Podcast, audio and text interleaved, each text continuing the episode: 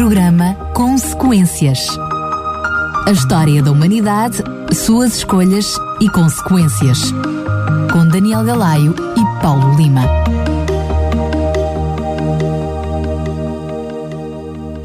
Estamos de volta para mais um programa Consequências. É sempre um prazer estar na companhia do Teólogo Paulo Lima. Paulo, mais uma vez, bem-vindo. Tu gostas de ouvir dizer que é sempre um prazer estar na tua companhia, não é? é e... Sabes que é uma questão de ego. E também dos nossos ouvintes. Gosto muito de estar na companhia dos ouvintes. mais do que, um, tirando as brincadeiras, mais, que versão, mais questões de ego, é mesmo um prazer pelas coisas que partilhamos e, sobretudo, é verdade. pela oportunidade que eu também tenho de crescer também eu em conhecimento e, e em espiritualidade. E certamente os nossos ouvintes que nos têm acompanhado têm também tido a oportunidade de ouvir os programas que temos eh, passado e que, mesmo quando falham alguns dos programas, têm a oportunidade através do site da RCS, agora um site renovado desde pois é, a verdade, já vi, sim, já vi. Desde a passada sexta-feira, um site renovado onde temos a oportunidade de também ter lá todos os programas que estão em podcast, os programas atrasados anteriores, e para que não perca nada. Tem também a possibilidade de poder encomendar o, o, livro que estamos a oferecer totalmente gratuito, portanto, passando a redundância, porque é o livro que serve de base, portanto, aos nossos programas, este programa concretamente, o programa Consequências, e que é o livro História da Esperança, da escritora Ellen White.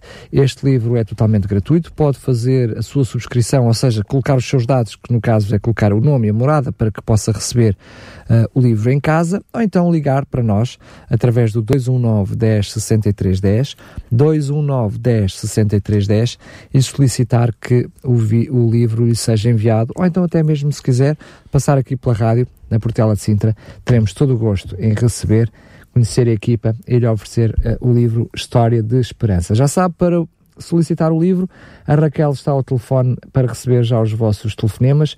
História da Esperança, de Ellen White, e o número de telefone é o 219 10 63 10. Se neste momento não lhe dá jeito de ligar, também pode fazer por SMS, mas aí o número é outro, é o 933 e depois é duas vezes a nossa frequência, 912 912. Vou repetir, 933 912 912.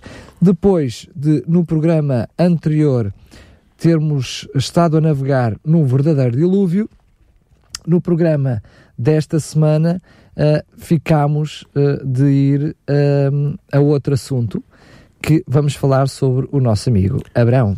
Exatamente. o capítulo é o capítulo 10 do livro História da Esperança, que tem por título Abraão e a Semente Prometida. Claro que nós não vamos abordar to em toda a extensão a história de Abraão, isso ficará reservado para aqueles ouvintes mais curiosos para aqueles que pedirem o livro, que encomendarem que o lerem. Paulo, só Sim, fazer diz. uma retificação. Porque eu estava a falar que no programa anterior tínhamos estado a falar do dilúvio, mas não, falámos sobre a Torre de Babel. Exatamente. O dilúvio já foi há dois programas. Há dois, há dois programas. Uh, portanto, o programa desta semana, Abraão e a Semente Prometida, é o capítulo 10, porque o capítulo 9 foi precisamente a Torre de Babel Sim. e não o dilúvio, porque o, o Arca de Noé foi o capítulo 8. Agora sim, a correção feita. O que eu estava a dizer é que nós não vamos abordar toda a história que Ellen White narra uh, a interpretação que ela faz dos textos bíblicos pertinentes neste capítulo 10, Abraão e a semente prometida, vamos concentrar-nos no chamado de Abraão. Eu peguei num texto específico de Gênesis e vamos abordar esse texto para compreender como é que foi o chamado de Abraão, como é que ele reagiu uh, e o que é que isso nos pode ensinar acerca da fé e da espiritualidade. Muito bem, sendo que nós encontramos esta história, portanto, todo este relato a partir uh, de Gênesis 12, mas tu queres fazer aqui, uh, eu diria, começar um pouquinho antes, já no, no, no, versículo 31 de, de Gênesis 11. Eu pedia precisamente que começasses por aí lendo, lendo o, o, versículo e depois fazendo a introdução. Aliás, se tu me permites, eu vou fazer isso ao longo de todo o programa. Muito vou bem, lendo os versículos que vou abordar, portanto, além de Gênesis 11:71, vamos abordar uh, toda a primeira parte do capítulo 12, do versículo 1 ao versículo 9, que é exatamente o momento em que Deus chama Abraão e lhe faz a sua primeira promessa. Mas começando então pelo capítulo 11, versículo 31, diz o seguinte: E tomou Terá Abraão, seu filho, e Lot, filho de Arã, filho do seu filho, e Sarai, sua nora, mulher do seu filho Abraão, e saiu com eles de Ur dos Caldeus para ir à terra de Canaã e vieram até Arã e habitaram ali. Portanto, estás a, a ler a, a, versão Ferreira de Almeida, é isso? Já, exatamente. João Ferreira de Almeida, uh, revista e corrigida. Muito bem. Portanto, é a ARC. Uh, a maior parte dos académicos identificam esta cidade Ur dos Caldeus como sendo a antiga cidade suméria de Ur, localizada junto do Eufrates no que é hoje o sul do Iraque. As bem preservadas ruínas de Ur produziram uma grande quantidade de material, permitindo reconstruir a história dessa cidade que desempenhou um papel tão importante desde o alvorecer da história e até ao tempo do Império Persa. Portanto, teve ali toda uma série de dois milénios e meio, perdão, de um milénio e meio de importância e de influência na história da cultura oriental. No começo do segundo milénio antes de Cristo, quando Abrão ali viveu, quando Abrão viveu em Ur, a cidade possuía uma cultura excepcionalmente elevada. As casas eram bem construídas, normalmente de dois andares. A cidade tinha um eficiente sistema de esgotos, imagina isto, no ano 2000 da nossa, uh, antes de Cristo.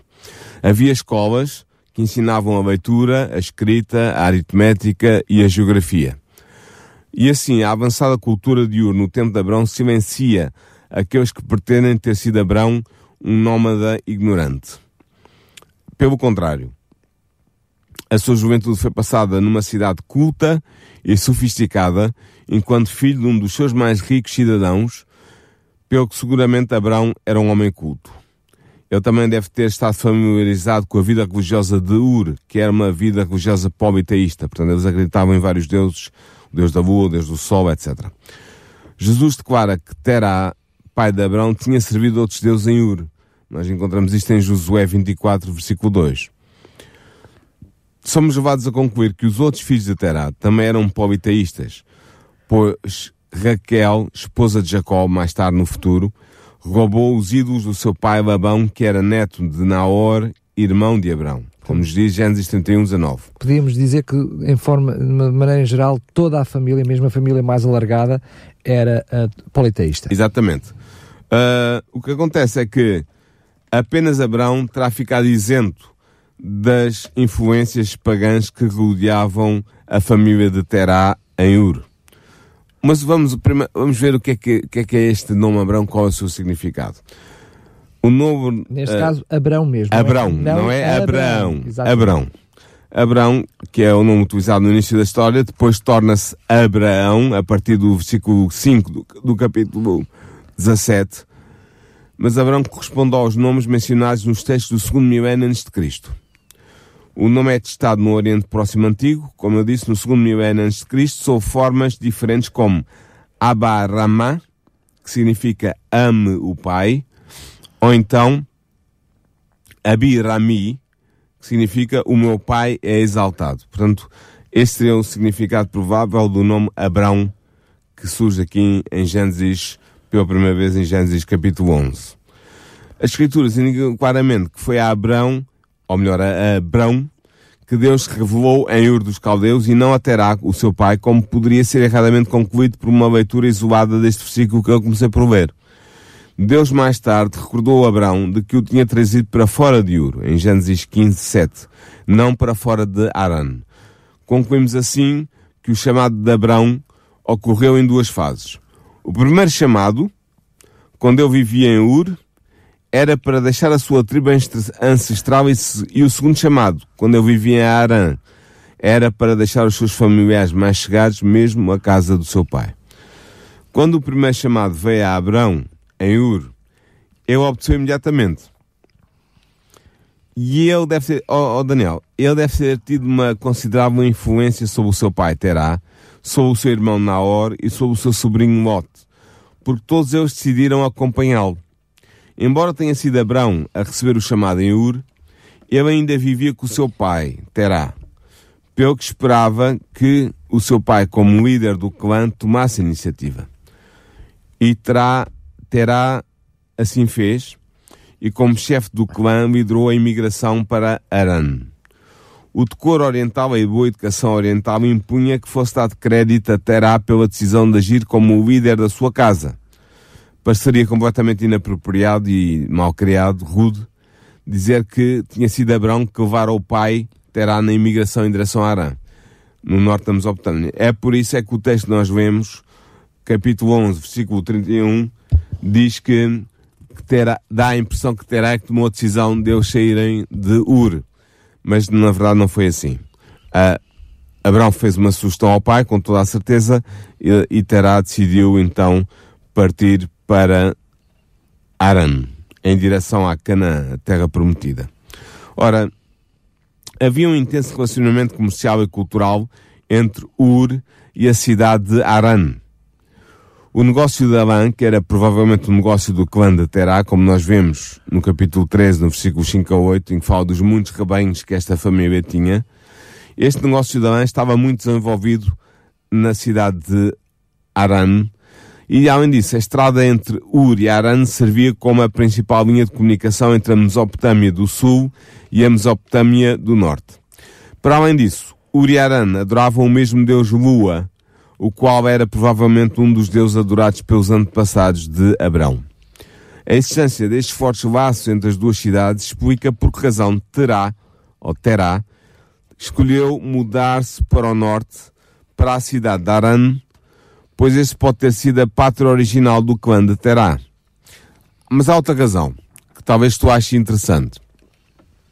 É que Terá também pode ter sido movido por considerações políticas. Já tinhas pensado nisto? Sim, até porque segundo naquela altura vivia um regime político muito opressor, eh, em que eh, não só de impostos, mas aquilo que era uh, feito sobre a população era muito grande e tínhamos aqui uma família com muitas posses, não é? Abastada. Sim. E eventualmente poderá também ter fugido dessa, dessa opressão. Eventualmente. Mas não foi só uma questão de opressão. É que a sua migração, a migração de Terá, de Abrão, de Lot e, e das suas esposas para Aran, é contemporânea das guerras entre o rei Babilônia e Hammurabi, um semita, já ouviste este nome? É sim, muito conhecido. Sim, sim. Hammurabi. Fala-se normalmente das leis de Hammurabi. Uh, Código portanto, Hammurabi. Código de Hammurabi. Portanto, havia um conflito, havia guerras entre o, o Babilônia Hammurabi, que era um semita, como a família de Terá, e os reis da Suméria, que eram de uma outra raça. E Ur era uma cidade da Suméria. E neste contexto, pessoas de origem semita, como o clã de Terá, em, na Suméria, poderia, e nomeadamente em Ur, poderiam ser vistas como suspeição pelos sumérios que habitavam Ur e que governavam Ur. Isso pode ter sido uma razão adicional para eles terem deixado Ur em direção a Aran, que seria provavelmente a origem uh, uh, nacional desta família. Entretanto, fica claro que Aran seria apenas uma etapa na viagem, pois desde o início estava decidido que Canaã era o objetivo da migração do clã de Terá. Simplesmente, a rota mais fácil para se alcançar Canaã, partindo de Ur, implicava que se subisse ao longo do Eufrates, passando por Arã, depois se atravessasse o pequeno deserto do norte da Síria e finalmente se cruzasse o Val do Orontes rumo a sul, entrando-se então em Canaã. Esta era a rota e por isso é que eles empreenderam esta viagem com este destino primeiro para Aran. Agora, vamos entrar no capítulo 12, que fala exatamente do chamado de Abrão. E eu vou começar por ler os, os versículos 1 a 3 e depois vou comentar e tecer algumas considerações à volta deles. O capítulo 12, versículos 1 a 3 diz: Ora, o Senhor disse a Abrão: Sai-te da tua terra e da tua parentela e da casa de teu pai para a terra que eu te mostrarei. E far-te-ei uma grande nação, e abençoar-te-ei, e engrandecerei o teu nome, e tu serás uma bênção. E abençoarei os que te abençoarem, e amaldiçoarei os que te amaldiçoarem, e em ti serão benditas todas as famílias da terra. Portanto, daqui em diante, o que é que nós temos? Temos um, um personagem, Abrão, que será o protagonista da narrativa do Gênesis, até sensivelmente uh, o capítulo 25. 25, 11. Uh, estamos por volta do ano 1760 a.C., aproximadamente. E esta é a primeira revelação divina registada feita a Abrão. Embora seja claro em Atos 7.2 que Deus já tinha aparecido a Abraão pelo menos uma vez antes disso. Deus pede a Abraão que faça um corte completo com o passado. Ele deveria cortar os laços familiares com a casa do seu pai. Era um teste severo, muito severo, Daniel, não era fácil naquela altura. Ele deveria deixar a terra dos dois rios, a Mesopotâmia. Mesopotâmia vem de duas palavras gregas que querem dizer entre, terra entre os rios. Significa exatamente isto, entre os rios. Os dois rios já agora são o Eufrates e o Tigre. São dois rios que correm paralelos desde o norte da Mesopotâmia até desaguarem no Golfo Pérsico no sul. Ora bem, o que é que Abraão devia fazer? Devia deixar a terra dos dois rios, a Mesopotâmia, com os seus vales férteis, e peregrinar numa terra arborizada e montanhosa, a terra de Canaã. Em vez de viver como cidadão entre um povo altamente civilizado, deveria viver como estrangeiro entre povos mais atrasados culturalmente e com uma religião especialmente degradada. A religião cananeia era uma religião brutal, era uma religião fanática e era uma religião extremista. Praticavam sacrifícios humanos, etc. Não há dúvida que Abraão se interrogaria sobre como seria possível que se cumprisse a promessa de Deus de fazer dele uma grande nação, dado que ele não tinha filhos e já não era um jovem. Mas pela fé ele acreditou na promessa. E esta promessa incluía bênçãos temporais e espirituais. Sabes, Daniel, que a verdadeira grandeza resulta sempre da obediência a Deus e da cooperação com os seus propósitos. E a verdade é que Deus disse que iria fazer do nome de Abraão um nome, um grande nome. E hoje milhões de judeus, muçulmanos e cristãos olham para Abraão como o seu ancestral na fé, ele é é chamado o pai da fé, e não apenas para cristãos ou para judeus, mas também para muçulmanos. É interessante ver que Deus disse a Abraão para o sossegar e para o fortalecer na sua fé e para o motivar, que Deus iria considerar como ofensa contra si mesmo os insultos feitos a Abraão e prometia também fazer causa comum com ele, partilhando os amigos de Abraão e tratando os inimigos de Abraão como se fossem os seus próprios inimigos. E depois Deus diz uma coisa muito interessante que tem um grande significado. É que em Abraão seriam benditas todas as famílias da terra. A palavra hebraica trazida aqui por terra é Hadamah, que significa terra, solo. Portanto, são incluídas todas as nações de todas as épocas que habitaram ou que habitarão no, planeta Terra. O solo, a Hadamah, tinha sido amaldiçoado após a queda, como nós vemos em Gênesis 3.17. Mas agora, todas as famílias do solo deveriam receber uma bênção através do fiel Abrão. E esta bênção iria unir as famílias da terra. A família aqui, podemos traduzir também por clãs, todos os clãs da terra. Qual era esta bênção que Deus iria dar ao mundo através de Abraão? Era a bênção messiânica.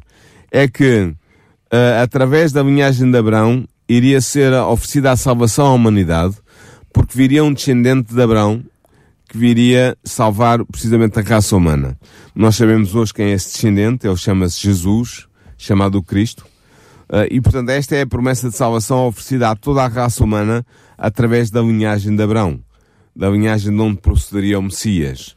Por isso não é, não é por acaso que uma das genealogias de Jesus começa com uh, Jesus, filho de Abraão, filho de Davi porque estes dois, estes dois povos, digamos assim, na genealogia de, da, da família de Deus, são importantes. Abraão, o pai da fé, Davi, o, o, o, o, descendente real de Abraão, da qual seria, por sua vez, descendente o Messias de Israel.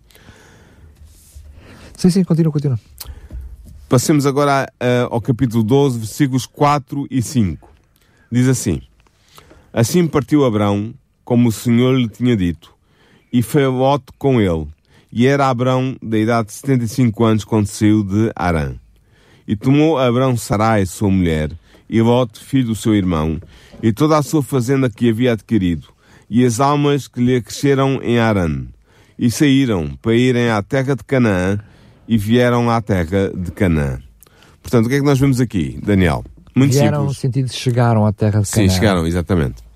Abraão obedeceu, a Deus, ao chamado de Deus, obedeceu alegremente, sem protestar, sem exigir condições para obedecer. Ah, o texto diz simplesmente que ele partiu. E assim, desde o princípio, Abraão é descrito não apenas como um homem de fé, mas também como um ser fiel e obediente de Deus. A fé nunca anda sozinha, Daniel. A fé é muitas vezes, ou quase sempre, ou sempre, acompanhada pela obediência. Eu não compreendo uma pessoa que diga que tem fé em Deus e na palavra de Deus e não obedeça ao que lá está escrito, ao que lá está revelado, ou que procure desculpas para não obedecer a um mandamento de Deus, ou a uma ordem de Deus, ou uma indicação de Deus que está claramente exarada nas Sagradas Escrituras. Eu não compreendo isso e Abraão mostra claramente que um verdadeiro homem de fé é também um homem de obediência.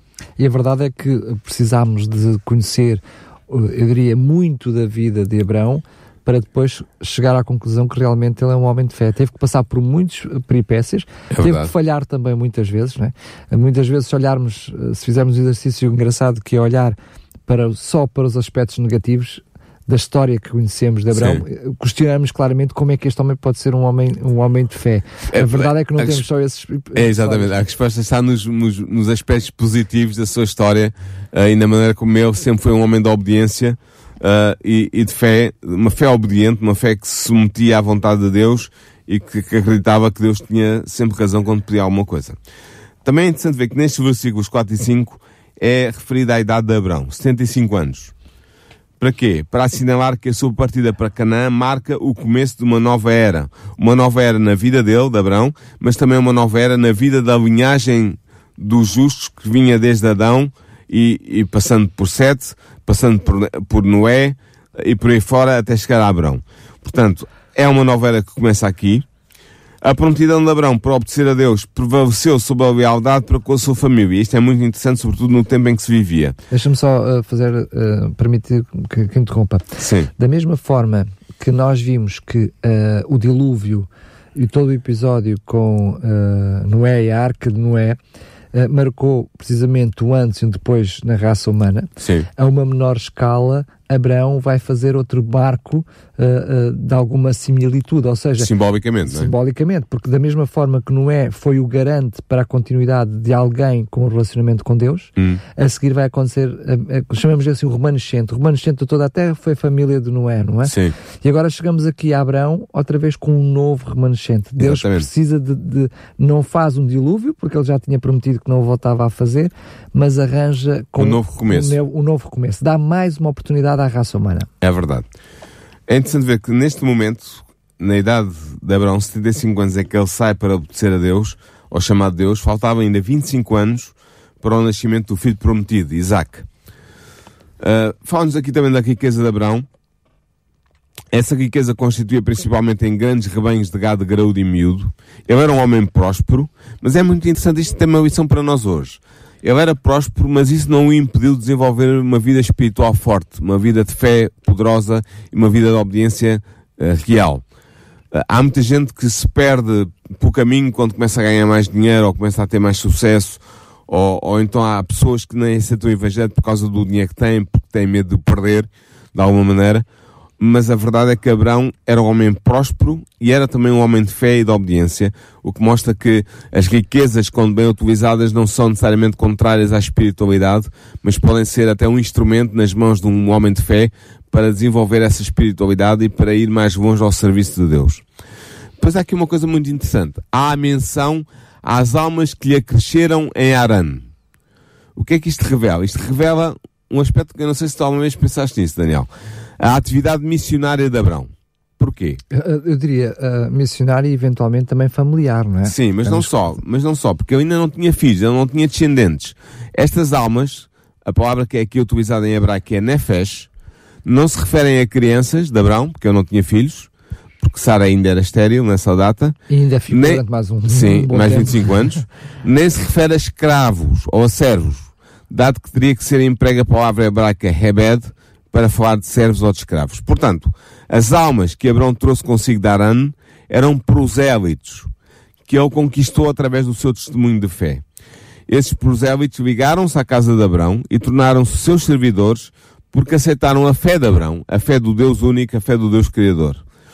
O facto de mais tarde Abraão ter podido resgatar a Ló com a ajuda de 318 criados armados e treinados, como diz Gênesis 14, 14, mostra que estas almas que saíram com Abraão de Aran eram os membros da sua casa, eram os seus servidores que tinham aceitado a fé de Abraão e se tinham ligado a ele por causa precisamente dessa mesma fé.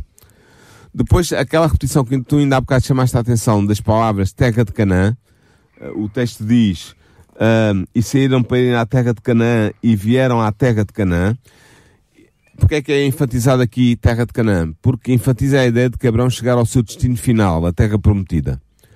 No entanto, o relato insiste no facto de que Abraão não se instala ali. Ele está apenas de passagem, como diz Gênesis 12, 6, deslocando-se de um lado para o outro, como nos mostra Gênesis 12, 8. Sabes que naquela altura, a terra de Canaã incluía não apenas a Palestina, mas também a Fenícia e o sul da Síria. As inscrições egípcias e sírias do segundo milénio usam, que é o tempo de Abraão, é o tempo em que Abraão viveu, usam a expressão Canaã nesse sentido, precisamente. É um sentido, eu diria, é um canã largado é exatamente. território. Aliás, nós vamos, sabemos que depois quando conhecemos a, história, a própria história do, do, de Moisés, não é? Uh, quando Moisés vai conquistar Canaã, são muitas terras que Moisés conquista para conquistar a Canaã. Embora Moisés não tenha chegado a conquistar, quem vai fazer a conquista é Josué. Corretamente. Não, quem vai entrar na entrar Canaã, na, sim, na terra para fazer a conquista é Josué. Exatamente. Dado que Abraão se instalou no sul de Canaã, em Siquém, Hebron e Gerar, a sua viagem o levou a percorrer 725 km desde que deixara Aran, no norte da Mesopotâmia. E não foi de carro, não? Não, e foi tudo a pé. E com rebanhos e, e, e pessoas a andar a pé, e com crianças, não de Abraão, mas dos seus, dos seus criados e tudo mais. Agora, Deixa-me só fazer diz. aqui um, um, um, paralelo. É que nós tivemos durante muitos anos o povo de Deus como um povo nómada, mas estamos a falar, eu vou usar a expressão, um menino da cidade, Sim. uma família da cidade, que vivia nos prédios de então, a, a, a tornar-se, por ordem de Deus, um nómada, não é? Exatamente. Capítulo 12, versículo 6 diz: E passou Abraão por aquela terra até ao lugar de Siquem, até ao carvalho de Moré, e estavam então os cananeus na terra. A Palestina que é onde ele já está neste momento, segundo o texto, era muito arborizada na época da história eh, em que Abraão viveu. As suas estradas eram precárias, segundo nos indicam os antigos documentos egípcios. Portanto, o avanço da caravana de Abraão terá sido muito lento, dado o grande número de pessoas e de animais. A viagem foi provavelmente interrompida por pausas frequentes para repouso ao longo do seu curso. Sicam estava, era uma cidade, estava situada na entrada de um vale flanqueado pelos montes Ebal e Gerizim. A arqueologia demonstrou que Sicam era uma cidade florescente e fortificada no início do segundo milénio antes de Cristo, portanto na época de Abrão, quando Abrão se instalou junto dela. Os cananeus, não? É? Exatamente, era uma cidade cananeia. Nesta data, o Egito exercia uma grande influência sobre a economia e a política de Canaã. A, a verdade, as grandes cidades de Canaã tinham uh, oficiais egípcios que cuidavam dos negócios do faraó em, em, naquela, naquela região, na Palestina, em Canaã. O carvalho de Moré, que é referido, estaria nas vizinhanças de Siquem, é o que nos diz claramente Deuteronômio 11, versículos 29 e 30. Moré significa em hebraico mestre, o que sugere que este local estava ligado a alguma atividade pedagógica ao que ele pertencia a um reputado mestre daquele tempo sediado na cidade de Sicam. A indicação de, final de que os cananeus estavam na terra tem um propósito muito claro. Serve para enfatizar o estatuto estrangeiro de Abraão. Ou seja, a terra já estava ocupada. Ele era um estrangeiro. Era um, um como dizemos em inglês, um outsider. Alguém que vinha de fora, que se procurava instalar, mas que não tinha direitos nenhums como, como cidadão. E sendo estrangeiro entre um povo estranho, Abraão não podia considerar a terra como sua e tomar posse dela. Deus tinha-lhe dito que a terra era dele, que ia ser dele no futuro, na sua, da sua geração, uh, dos seus descendentes, mas ele não podia tomar posse da terra. A terra naquela altura tinha dono, claramente. Também é significativo que Abraão não se instala nas cidades por onde passa. Ele prefere sempre, sempre ficar de fora. E assim, embora Abraão devesse sentir-se em casa na terra prometida, ele deve ter presente de que está somente de passagem. O capítulo 12, versículo 7 diz o seguinte: E apareceu o Senhor a Abraão e disse: À tua semente darei esta terra. E edificou ali um altar ao Senhor que lhe aparecera.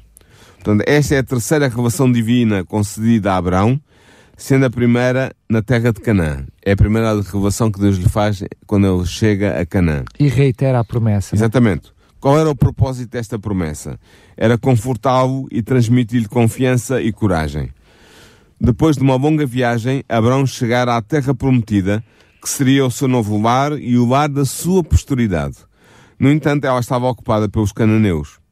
E assim, perante este facto duro e esta realidade incontornável, Deus reitera a sua promessa de que Canaã seria a terra da posteridade de Abraão, ou seja, dos descendentes de Abraão, daqueles que seriam descendentes de, de sangue da linhagem de Abraão. Deixa-me só dizer que a promessa feita mais, mais à frente a Moisés uh, é precisamente para reiterar esta promessa Exatamente. de Abraão. É a mesma promessa, só que feita já a uma descendência posterior. Claro. A mensagem de Deus é, é muito curta, é engraçado isto, Daniel. A mensagem que Deus dá a Abraão aqui neste momento tem apenas cinco palavras em hebreu. Era necessária muita fé da parte de Abraão para crer que os cananeus, habitando as suas cidades fortificadas, seriam expulsos da terra e que esta seria dada à descendência de um homem já idoso e sem filhos. Era preciso fé, Abraão teve essa fé. É por exemplo, é por isso um exemplo para nós. Ele é o pai da fé em todo o sentido. Outro aspecto interessante que este texto nos diz é que Abraão edificou ali um altar. Porquê é que ele fez isso? Porque o sol tinha sido santificado pela presença de Deus através da visão que ele tinha recebido. E este altar construído permitia a oferta de sacrifícios a Deus. Tal era também um protesto silencioso contra a idolatria praticada em Canaã. E assim, Abraão mostrava a sua fidelidade ao Deus Criador. Sendo também senhor de uma ampla casa, portanto, com muita gente a trabalhar para ele, a viver com ele, a viver, a depender dele, ele sentia ter a responsabilidade de transmitir o conhecimento de Deus que servia aos seus muitos servidores. E isso leva-nos aos últimos dois versículos do programa de hoje, que estão no capítulo 12, versículos 8 e 9, e diz o seguinte: E moveu-se dali para a montanha, à banda do oriente de Betel, e armou a sua tenda, tendo Betel ao ocidente e Ai ao oriente. E edificou ali um altar ao Senhor e invocou o nome do Senhor. Depois caminhou Abrão dali, seguindo ainda para a banda do sul.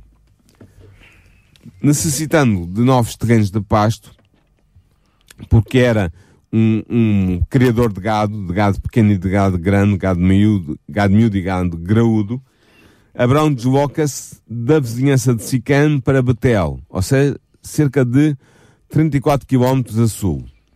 E assim Abraão monta as suas tendas numa das colinas entre as cidades cananeias de Betel e de Ai. A cidade de Betel é aqui referida pelo nome que lhe seria dado posteriormente na história de Israel. Betel significa casa de Deus, ou então casa de El. El era o nome, é um nome genérico para Deus em cananeu e em hebraico, mas era também o nome uh, do, do, principal Deus do panteão uh, cananeu. Só que os, eh, na altura eh, este nome El designava também o Deus verdadeiro, Deus. E, portanto, Betel vai ser chamada a casa de Deus. Mas, posteriormente, no tempo de Abraão, ela chamava-se Luz. Como nós podemos ver em Gênesis 28, versículo 19. Esta cidade cananeia fica a cerca de 17 km a norte de Jerusalém. A outra cidade, Ai, significa ruína em hebreu, mas no tempo de Abraão ainda não era uma ruína, era ainda uma cidade habitada. É interessante ver que, mais uma vez, Abraão erigiu um altar.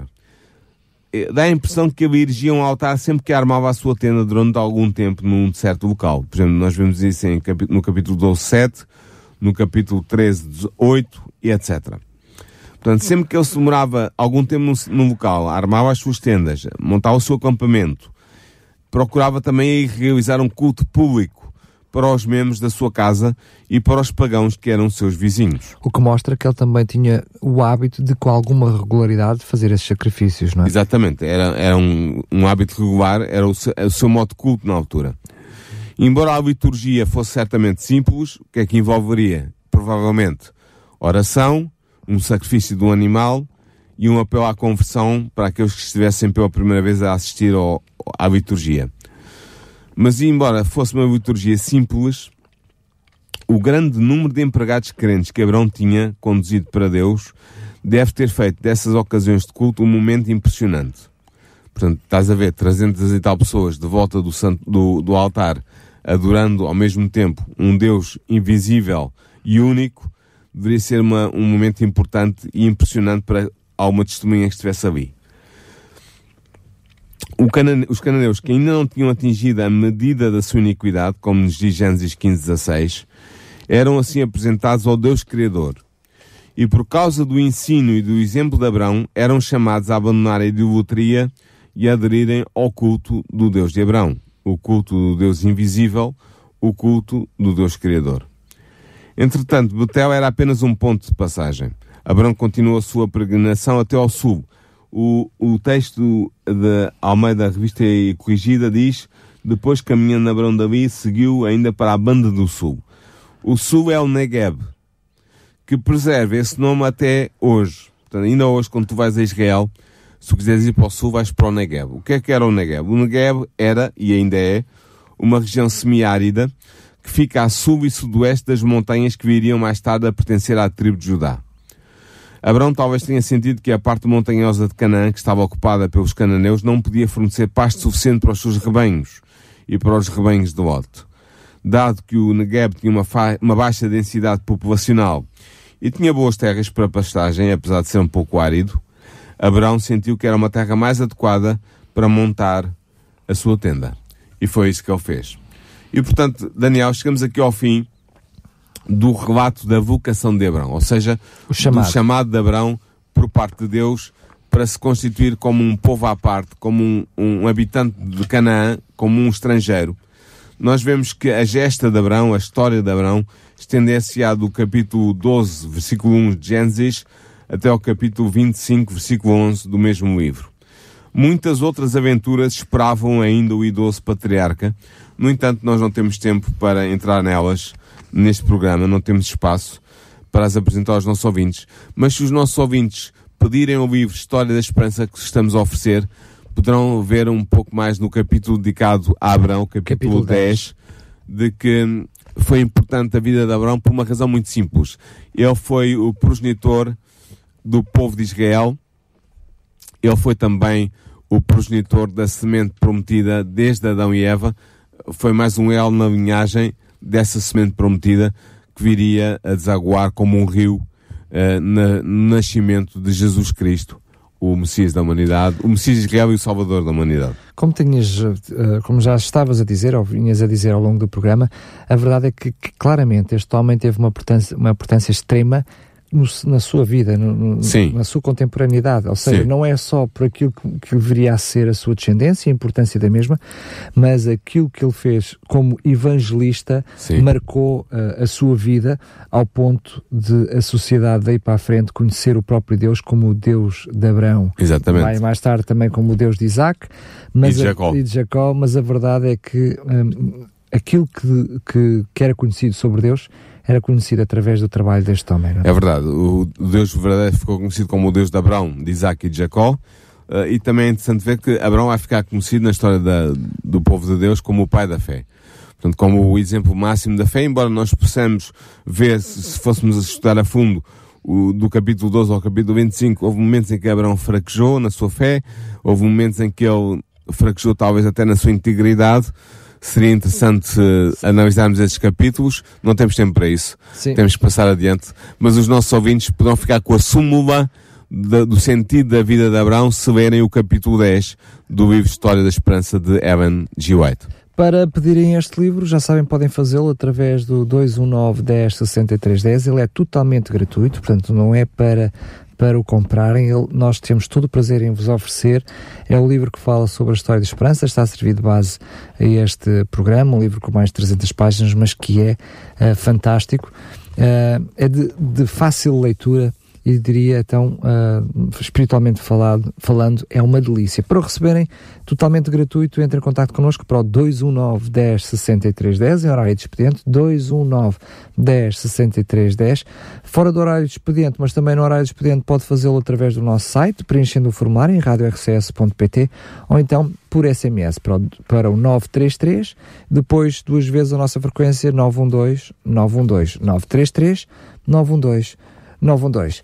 É verdade que já falámos uh, no Deus dele, mas o que é que vamos falar na próxima semana? Na próxima semana, o capítulo 11 do livro da História da Esperança de Evan White é sobre o casamento de Isaac. Portanto, vamos abordar esse, esse aspecto uh, e vamos tirar as lições que, que podem ser retiradas desse texto bíblico. Mas é esse em Gênesis 24, vamos falar sobre isso então no próximo programa. Exatamente. Paulo, agradecer-te mais uma vez e até ao próximo programa. Até ao próximo programa. Lembrar que este, como todos os outros programas anteriores, estão disponíveis para serem ouvidos, reouvidos e até fazer o download no nosso podcast, no separador programas em radiorcs.pt. Consequências. A história da humanidade, suas escolhas e consequências. Com Daniel Galaio e Paulo Lima.